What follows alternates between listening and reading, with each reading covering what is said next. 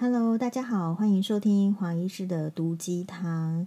诶，本来这个双八呢，今天说要录录音，和我说，诶，不行啦，今天妈妈想说了，先让我录。对，所以今天是黄医师，明天再双八好了哦。感谢支持黄医师跟这个双八的听众朋友们。嗯、呃，今天黄医师有一点忙了，有一点忙的原因是因为那个周刊就是周刊网哦，大家不要去买。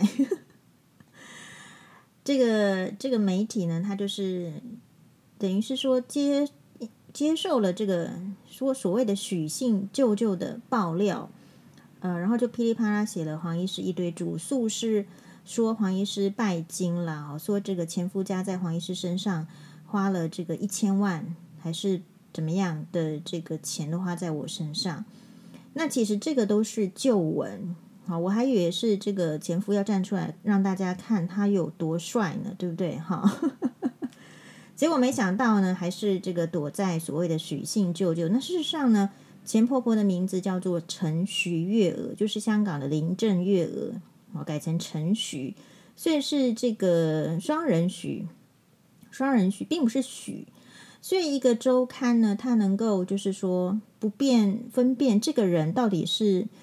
什么样的身份，什么样的立场，然后就全盘接受他说的话。好，然后呢，周刊所采用的影片，事实上也都是一直以来黄医师就知道，就是抹黑黄医师的影片嘛。好，那这些影片的话，其实你知道那一些影片的内容，其实无外乎就是前夫摄影我嘛。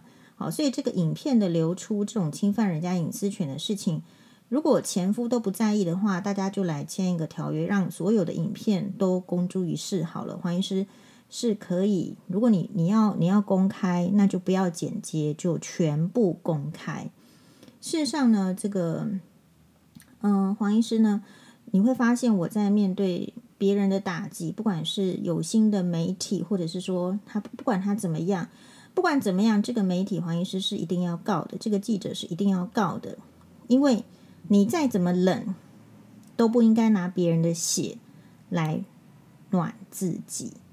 好，你再怎么冷，都不应该拿别人的血暖自己。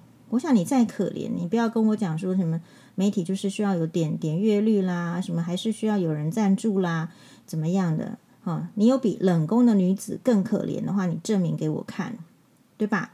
所以其实都是过得很好的一群人，然后呢？他没有感觉到自己的幸福，他的人生 lucky，或者说还年轻，好，你并不去珍珍惜自己的这个青春岁月，真的去学习勉励的学习，或者是善用你的这个新闻专专业，或者是去磨练你的新新闻专业，反而用你的新闻的这种作为一个媒体，作为一个武器来这个欺压，像黄医师这样子的可怜人。其实黄医师呢也很少说自己是可怜人了，因为。比我更可怜的人太多了，好，那那可是呢，我觉得就是跟媒体这些人比起来的话，好，就是以这个周刊网的这个可能里面的人比起来的话，相对他们是比我幸福的多的，可是他们并不珍惜自己的幸福，呃，甚至呢，就是说还要来打压像黄医师这样子，呃，离婚之后身为单亲妈妈带两个小孩，其实都非常的辛苦，哈。那这个我不太喜欢去讲我的这个照顾小孩子多辛苦，不代表我不辛苦，不代表我的小孩子很好带，但只是说，嗯，我觉得事情有很多面，我并不需要刻意去就是拿小孩子的呃这个身体呀、或怎么样好来博取同情，嗯，就像是说为什么就是你在媒体上，或者是说你看我在哇哇哇上，这个记者非常的。过分，还说什么我类诉这个前婆婆的这种恶行，这根本是没有的事情，子虚乌有嘛。他现在好了，他现在就要去看每一段我上哇哇哇的影片，然后告诉检察官、告诉法官，我哪一段是类诉，你就好好看啊，陈记者，你就好好做功课。对，那就是说。嗯，每一个，我我一直觉得我自己不是名人呐，哈，我只是说，我跟一般的人是一样，也就是我可以表现我的生活，我可以表现我对我生这个生命中，或者是说我们周遭的人事物的看法。我觉得我们每一个人都具备这样的能力。曾几何时，你很多事情你不能讲，你从小你爸妈妈就管你说，你这个不能讲，那个不能讲。然后你长大了，你结婚了之后呢，你在家里面，你什么你什么都被管了，你不能跟老公讲，你这个话不能跟婆婆讲，你那个话不能跟老公讲。其实我们人一直都在很压抑的生活当中，是事实上，就算是碰到了打击，你也几乎没有语言的反击能力。今天还不要提到，就是说那种那种暴力啊，怎么样的失控。事实上，人都是先经历前面一段精神的。压迫才会有后面的行为失序嘛？比如说这个马戏团里面的大象，难道难道就是说，就是说你你你都一直没有精神压迫他，没有没有斥骂他，没有责备他，拿没有拿鞭子打他，他就会发疯冲出去踩人嘛？不是嘛？对不对？所以其实事出都是必有因的。好、哦，所以黄医师也不过就是人类，人类，人类的话。大家就是一定会有七情六欲，哦，所以之前的话就是说，我觉得第一个那些影片呢，它怎么剪怎么样哈，因为它的那个网址都设在境外，其实要告真的是很困难，所以这一次呢，也是托这个周刊网的福哈，我们就是一举把这个徐乔治呢，就是一定要这一次是弱水河之役，能打击多少人，能封印多少人。黄医师一次都要封印，这个是一个弱水河之战。好，如果没有封印到的话，之后就会造成危害。好，所以其实我一直都觉得我跟其他人的这个做法，或是说处事，也许不太一样。不管你认不认同我，我认同的是苏格拉底所说的：“凡你所能说的，你说清楚；凡你不能说清楚的，留给沉默。”那所以黄医师的粉专呢，有很多的这个诶网友的鼓励我都看到了，非常感谢，真的是这个锦上添花容易，雪中送炭是困难，所以很感谢我们的这个粉丝啊网友很愿意呢鼓励我，然后有说诶证据一一直都在出现，应该是这样子讲，应该是说黄医师呢上这个节目去讲婆媳议题或是两性议题的本意本来就不是攻击。前夫家并不是攻击前夫，或者是要攻击前婆婆，而都是只是轻描淡写的写一些事情，对吧？但是呢，你自己要跳出来讲这个婚姻中有多少不堪，我觉得这样子也好啦。这样子以后的话，是不是就是既然你都自己出来讲了，那我们就把它讲开呀？因为我其实不会觉得丢脸嘛。好，那我们遇到这个事情要，如果还要觉得丢脸的话，你就会发疯。好，诶，然后我们今天的话，其实刚好呢，本来是就是从一大早就是有很多的这个记者，好来就是说，不管是打电话还是怎么样，不过现在我们手机哦，就是如果是打电话，其实已经都不接了，不会接那个不认识号码的电话，所以如果要联系黄医师的话，一般来讲就是要透过粉砖或者是透过 Line 好。那所以今天真的是本来就预，本来我今天就是 off 的状态，但是就是有排事情，所以嗯、下午的话就只有接受了苹果日报的专访，哦，那他可能也许也许明天会播出吧。那第二，那就是说，那这个我就去剪头发了，啊，为什么？因为剪头发 是。过年前的必要的行程啊，不太可能，因为记者要访问我，然后我就不去剪头发。好，所以我就去剪头发。那我在那一家剪头发，其实就是仁爱圆环附近剪头发剪，已经很久了。诶，我还蛮喜欢听我的这个发型设计师讲一些他的这个修行的领悟，或者是他生活的一些一些就是体验。好，他有时候会分享一些那个应该说偏方吧，好。那我们就听听看。但他今天说了一个故事，我每一次去都觉得，每一次去剪发都觉得很有收收获。不过因为我真的太忙，而且嗯，就是我不是一个很在意就发型的人，因为不管你给我什么发型，我后来都不太会会用，所以我就没有对这个发型这个事情上很上心。就是我每天就是大概只会头发梳梳一下一分钟，我的就是没有再用它了。我是这样子头发的人。好，所以我就去了呢。然后他就他就我，因为我本来跟他约四点半要剪头发，可是呢，就是因为那个苹果日报的这个专访，哎，我就又 delay。等我去到这个嗯这个剪头发的这个地方的时候，已经五点了。哎，我就跟他。讲，我也是很坦白跟他我说，哎，不好意思啊，我今天就是这个给你迟到了。可是真的是，就是有很多记者要采访，那我还是就是刚好有这个时间有兜上的，是有一家苹苹果日报，还是给他这个，他还是可以问我，还是可以回答。好、哦，你就是苏格拉底说的嘛，反正你知道的你就说清楚，那你不能说的就留给沉默。好、哦，好，然后呢，他就。后来呢，这个我觉得他跟我分享一个故事很棒，那我也在这边呢分享给所有的听众朋友。他是这样讲的，他说呢，他有一个女性朋友，那她呢在青少女时期，她是生长在一个怎么的家，怎么样的家庭呢？她的爸爸其实是高知识分子，也就是可能跟黄医师同差不多年纪的女生，可是她的爸爸呢曾经去日本留学，然后也是在这种呃类似。领事馆啊，等这种比较外交性质，或者是怎么样比较高阶的公家机关，有一份工作。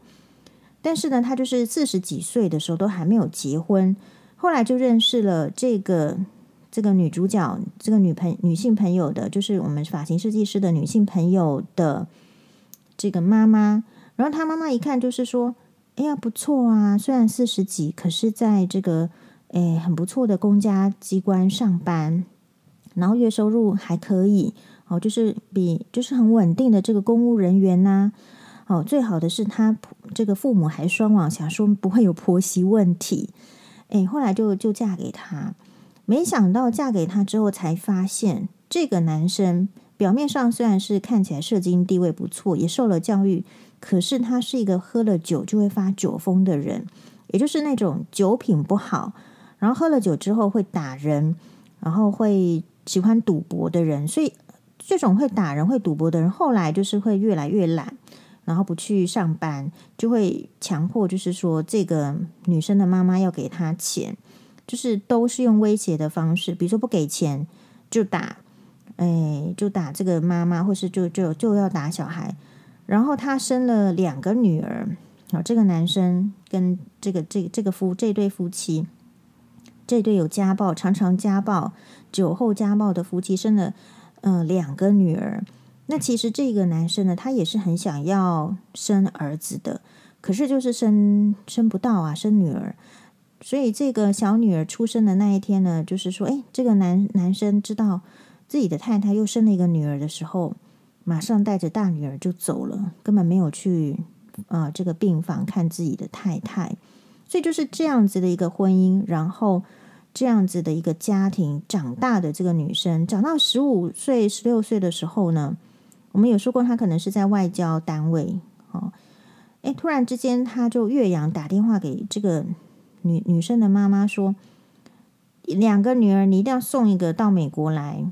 好，如果不送的话，我就去杀掉你的父母亲。”那这个太太呢，就想说，这个自己的这个家暴老公。可能真的是会做这种事的人，因为平常就是已经非常暴力了，所以他也不是很敢拒绝那个年代的妈妈。然后他就问两个这个女生谁要去，两个女孩谁要去，两个女儿谁要去。结果呢，我们这个理发师的朋友，好，就是那个女性朋友，就傻傻的十五岁，然后哎，就说好啊，那那我去美国，可能就想去看看。结果一去呢。就变成是一个好像类似人质这样的概念，因为这个爸爸就会开始说：“你要寄钱给我。”跟他的妈妈讲说：“你要寄钱给我，不然我就怎样怎样。”好，所以这个男人就是一直，因为他会赌博嘛，因为他会喝酒，就是装疯，或是或是家暴。所以其实赌博的人，他会赌博的男生哦，你说不要嫁，可是有时候你你要说这个妈妈怎么会这样子呢？其实也是没有发现呢。一个男人在娶老婆之前，不一定会让老婆知道他所有的事情，他的人品，他的这个实际上家里的情形，还有他对事情的看法，你都不知道。所以各位女生们，你交男朋友的话，一定要怎么样呢？要跟他去喝酒，然后你不要喝啊，你要你要把他灌醉，看看他醉了之后是怎么样子。好，当然酒后不要开车哦。好，然后他真的就过这样子的一个生活，他非常的辛苦，就是一个家里就是一个家暴的爸爸，喝醉酒发酒疯，然后他就因为一直要赌博，所以就会一直跟他的妈妈要钱。好，然后脾气非常的坏，动不动就威胁别人要暴力相向。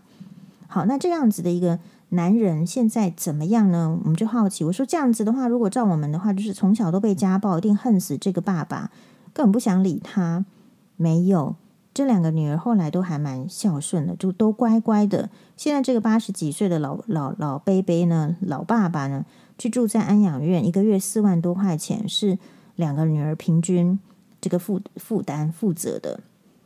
然后呢，他就在这个安养院里面一天到晚发脾气呀、啊，嫌这个嫌那个，然后骂里面的这个照护的人员。好，这边听起来大家觉得怎么样的心得？就是说，人再怎么坏，他都过得蛮爽的呀。好哦，所以，所以你一直听什么善有善报，恶有恶报，真的不是那样子，一一定是会会现世报，不一定没有。人家呢，这样子的家暴，这样的不负责任，动不动威胁，脾气坏，脾气坏，你不是说脾气好才能活得久吗？照样啦，脾气坏，活到。八十几岁，然后这个那可是为什么？你说这个女儿还要继续去呃奉养这个老老爸爸？诶，他们也不觉得不要奉养比较好，所以就是说，同样一件事情遇到人，你就是会有不同的处置。那你要不要去质疑他的行为呢？你要不要去说啊？这个两个女儿很蠢啊，人家这样对你都你的那个苦这么苦，你怎么还会这样？那其实不用啊。你应该是想说哇，我怎么这么幸运？我没有在一个家暴的家庭，我爸爸没有打我，好，我妈妈没有没有没有家暴我，等等。好，所以这件事情告诉我们说，第一个，其实坏人都活得挺好的，所以那我们好人为什么要不开心呢？好，所以这件事情就是，呃，很多观众朋友会就是真的很感谢的，特别这个来跟黄医师鼓励。对啊，我觉得黄医师尽量还是要保持开心啊。我今天接受苹果日报采访前呢，其实我的不开心是因为哈，比如说你发生事情，你要拿证据，对不对？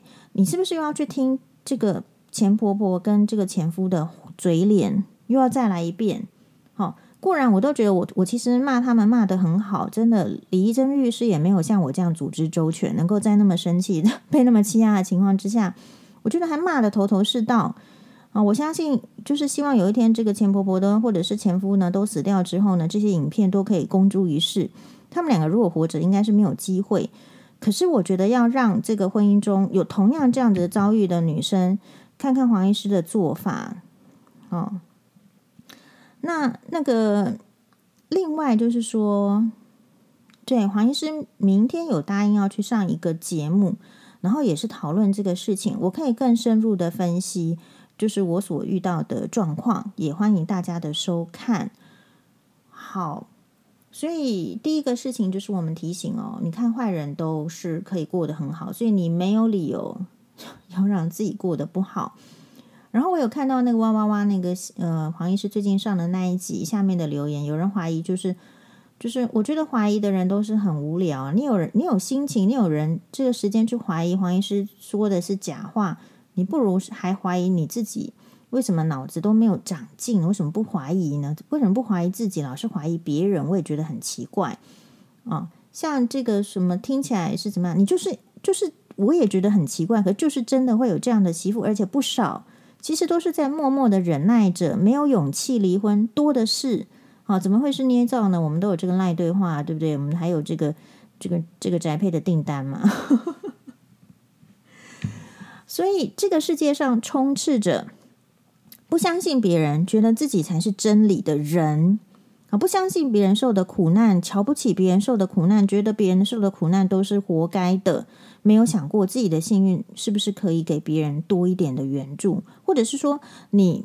没有那么惨，你没有给得起援助，没有给得起关心，你不是那个层次的人，但是你至少不要落井下石。好像黄医师的这个粉砖，今天就是有几个，但不超过五个啦。就来落井下石。那黄医师当然就是给他封锁。为什么？哎，人家来扔你石头，你不给他挡起来，这个已经说说过的城墙概念。好，所以不用在那边笑说什么黄医师或者酸黄医师要封锁。你们这些人本来就是应该被踢出去，踢到外太空去的，只是只是我们有地心引力踢不走而已。哦，所以，哎，对啊，所以今天大致是这样。然后有网友希望黄医师分享时间的管理。嗯，对，然后我们呃会持续的直播，就是网友就是我们粉丝们想要听的题目。然后另外我跟大家报告一下，我今天其实蛮开心的。我刚刚啊，嗯，因为要。这个资料就是你，你需要还是要提供给媒体一些资料，但是我不会提供很多啦。理由是因为我们已经在这个官司的诉讼，或者是说我我即将要在一个官司里面，所以我并不需要，因为媒体不是法官，观众也不是裁判，也不是，就是就是这是两个不同的东西，所以我也没有说就是有办法给那么多的这个资料，或者是说影片是真的哦。毕竟呢，我还不是许乔治那种人，就是可以不顾这种法律的规范，然后呢，随随便便就一直 po，一直 po，一直 po。我大概不是那种人，呃，所以我要讲的是说，哎，好了，其实我们就是，嗯、要我我我想再提醒大家，因为我们今天呢。呃，黄医师会受到这样子，只是大家注意到，其实只是因为黄医师是有上节目，然后稍微有一点点的知名度。其实有太多像黄医师这样子的女生，其实，在家庭中，就是婚姻中受到了不管是老公还是婆婆的虐待，然后离婚，都一直被穷追不舍。比如说，有一个女生，她跟我讲，她跟她的妈妈就被前夫呢，就告了四宗案件。就是你，他就是可以一直告你，一直告你。所以接下来，其实我们要注意的是滥诉的问题。我们的检察官跟法官月收入其实一个月差不多是十万，听说，诶，是不是要让他们案件就是多到都只是为了这一些波兰拍砸波啦？哈，就要让人家的视网膜看到掉下来吗？这个黄医师反对，黄医师也开始注意到这个问题。所以我觉得人都好次等呢，黄医师也是。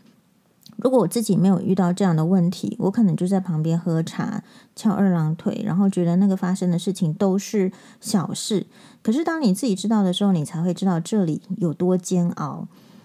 黄医师上新闻哇哇哇之后呢，突然有一天就是接到，嗯，我们重庆的伟大的苏永成学长，内科肿瘤科医师苏永成医师，他特别跟我联系。以前在长庚医院的时候，我们做实习医师、见习医师的时候，就有被他带过。然后他是一个非常教学的医生，他非常对教学有热忱。好，所以嗯，黄医师就跟他比较熟。但是这个熟也倒不是说会私下联络，因为嗯，各自都有这个各自的这个时间哦，都非常的紧凑。其实医生之间哦，除非是同科的，还蛮少真的私下联络，因为。就算是曾经相处很好的学长，因为大家也都太忙了，根本不会去约什么聚会，或是平常没事聊天，完全不会哦。然后，所以他是看了哇哇之后呢，知道我的这个情形，然后就特别打电话来跟我说：“学妹，你一定就是打官司，就是要注意自己的身体，然后不要情绪的波动。”所以我算是很幸运啦，很早就是有学长就特别关心我。然后我觉得这个学长呢，非常的就是遗憾，他在他在他在两年前的母亲节就突然的过世，那也是跟诉讼相关，因为就是跟这个他的前妻离婚之后呢，两个人之间一直诉讼不断，所以到底怎么样在诉讼中去获得平和的心情？哦，黄医师也也要分享，像黄医师今天。接受苹果日报的采访，我不知道他影片会用到是，就是说会采取，还是说只是只是录，然后他写成文字稿，我不知道他要他要怎么做。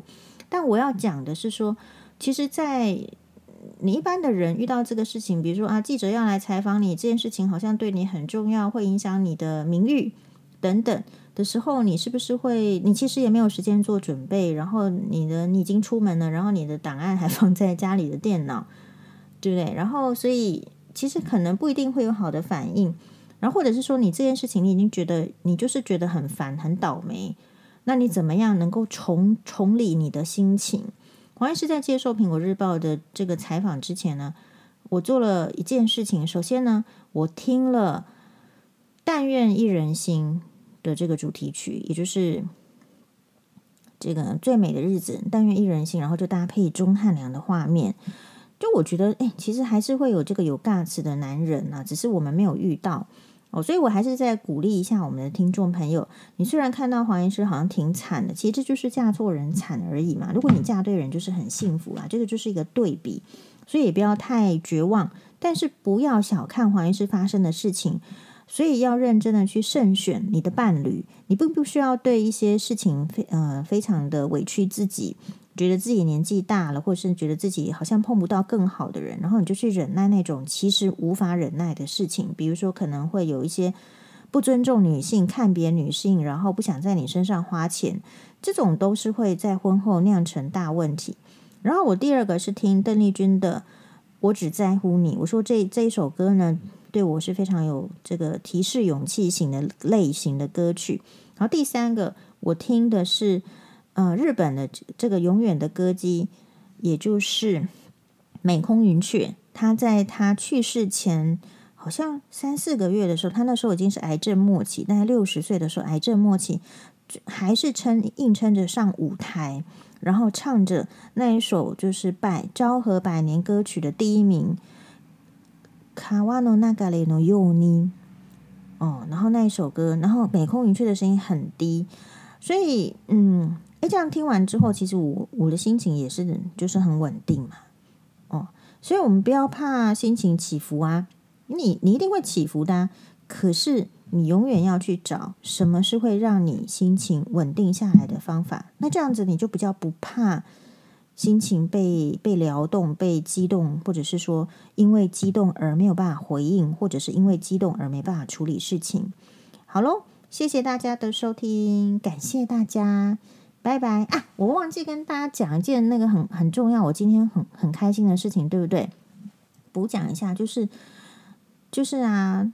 其实我学妹教我，就是从因为去一起去日本旅游都会传照片嘛，他们都照，然后我们就要传照片，所以学妹教我这个，我们都是 Apple 手机用那个 Air AirDrop，呃，教了很多次，然后我都其实不太会用，每次又因为隔一个月才会聚餐的时候，我就已经又不会用 AirDrop 传照片了，然后因为要上节目就要传影片给这个，或者是说资料要要给这个媒体嘛，对不对？然后，可是我的这个影片就是在电脑里，我到底要怎么样去传给那个记者呢？然后我就想说，好，我就寄信跟他要了 email，要寄信给他，说我档案太大。然后呢，就要说你可以用 Dropbox。天哪！然后我也不知道怎么用 Dropbox，虽然有 怎么样弄都没有 Dropbox。可是我的明明有申请 Dropbox，但是怎么样都没办法用 Dropbox。好。就在我陷入困境的时候，我想说，哎，我干脆用电脑放，然后用用这个手机录影好了。哎哎，突然我随便在那个荧幕上哈，就是那个影片的荧幕上有一个有一个小方键，里面竟然有好几个选项，你可以把这个影片寄出去，或是把它 AirDrop。我想说，哎，那这样我就可以把我的影片从我的 MacBook Air 的这个电脑里面 AirDrop 到我的 iPhone 手机里面。Oh my God，好像是成功了。真的很感动，因为因为今天也很好笑。我今天我今天在那个那个诊所，我就看到我们那个工程师同事哈，我就说啊，那怎么办？怎么办？拜托，这个到底我要怎么样把影片传传给这个记者呢？没没办法，我不会啊。好，所以黄医师有勇气是有勇气，可是呢，还是有很多的这个三 C 的这个技巧啊。是不足的，好，所以其实我我觉得那种什么徐乔治啊，那种就是做影片，其实他一定是去请网军，或者是其实我以前也有收过那种，就是说，哎，我们可以帮你做影片，然后想说这个人是谁？他不知道我是谁嘛？为什么会需要别人帮我做影片？好，但也有这样子的的的工作，哎，就说。没关系哦，我们就是你，你有预算，然后我就帮你做影片。所以我猜他当然也是去请这些人做影片，然后来就是他的目的就是要抹黑黄医师这样。好，那黄医师呢会持续的，就是做做自己嘛，不是因为我也没有妨碍别人啊。好，然后我就是还有一些期望，期望呢可以更进步。哈，这个还是要少一点自由基，所以保养要做好。